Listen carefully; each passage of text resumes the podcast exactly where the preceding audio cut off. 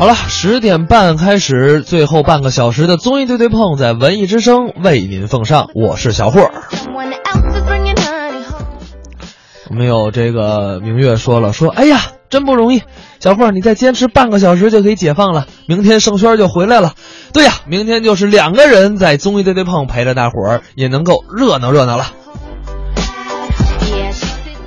我们今天啊，这九点到十点呢，跟大家聊的啊是这个很多的话题。我们十点到十一点呢，聊的是环保。刚才我们说的是用过的鲜花反复利用到达了呃需要它的人的手里。不知道我们曾经好奇过没有？就是我们生活当中一些饭馆用过的食物都去了哪儿？比如说有这么一家啊咖啡店，现在很火，叫星巴克。前几天呢，星巴克就承诺了，说他们啊要通过一个计划，叫食物分享计划，把自己卖剩下的所有食物都捐出去。当然了。人家捐出去是捐的是就是没过期的食物啊，他们呢将会和美国的非营利组织叫消除美国饥饿以及一个食物的募捐团体进行合作，在第一时间把自家旗下七千六百多家门店易腐坏的这些食品捐给全国各地的食物赈灾处。目前呢，据统计呢，美国。大概有四百八十万人啊，在家是吃不饱饭的。全国呢，有百分之十五的家庭面临这种食物短缺的问题。美国人啊，自己看到这数据也惊呆了啊！但是啊，我们会发现，就是有些人吃不饱饭的同时。我们的浪费其实也很惊人。就拿美国来说，他们有一份数据统计，美国每年将近有七百亿磅的食物被浪费掉了，这是一个相当大的数量级。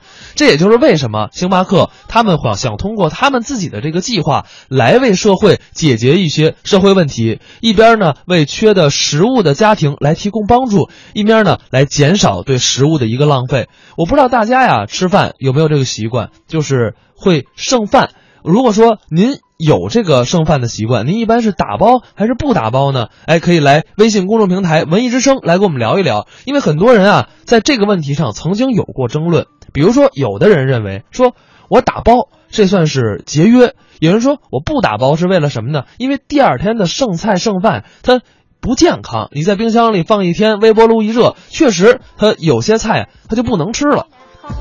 反正关于这个，大家怎么看呢？可以发到微信公众平台“文艺之声”来跟我们聊上一聊。刚才呢说到了星巴克啊，他们进行了一个新的计划。把自己的一些容易坏掉的食品来提供给一些美国甚至是全世界的一些吃不上饭的朋友。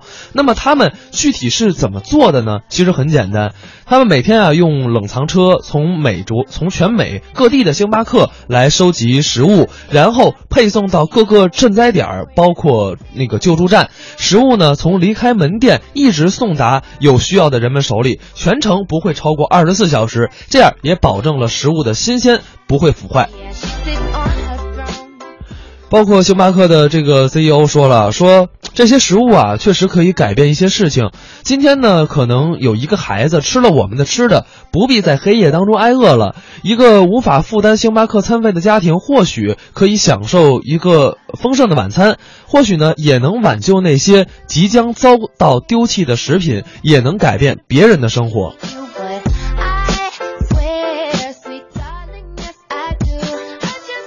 我们刚才说了，说咱们吃饭会不会选择打包？这个我们的一位朋友就说了，说上周六啊，跟一个好久没见的朋友吃饭，男性俩人仨菜，这个一个三杯鸡，两个素菜，结果他不吃肉，三杯鸡啊剩了三分之二，他说走，我没好意思打包，为什么呢？因为人家结账就觉得这连吃带拿的不老合适的，但是真心心疼啊，那些为我死的鸡，我居然没吃他们，他们白死了。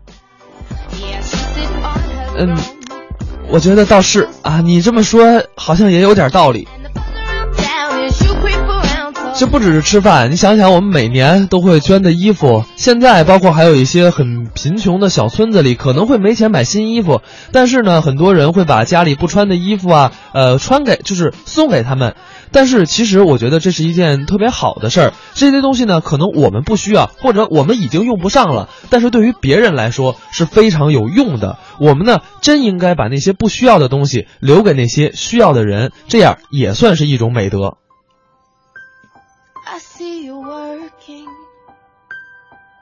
Do you often forget that you've got a queen at home? 吴一物说了，说我觉得呀，吃东西当然要打包了，不过啊，要量力而行，点菜呢适量就好，如果不够还可以再点嘛。而而且我觉得我以后这个这个吃饭的时候一定都要做到这一点。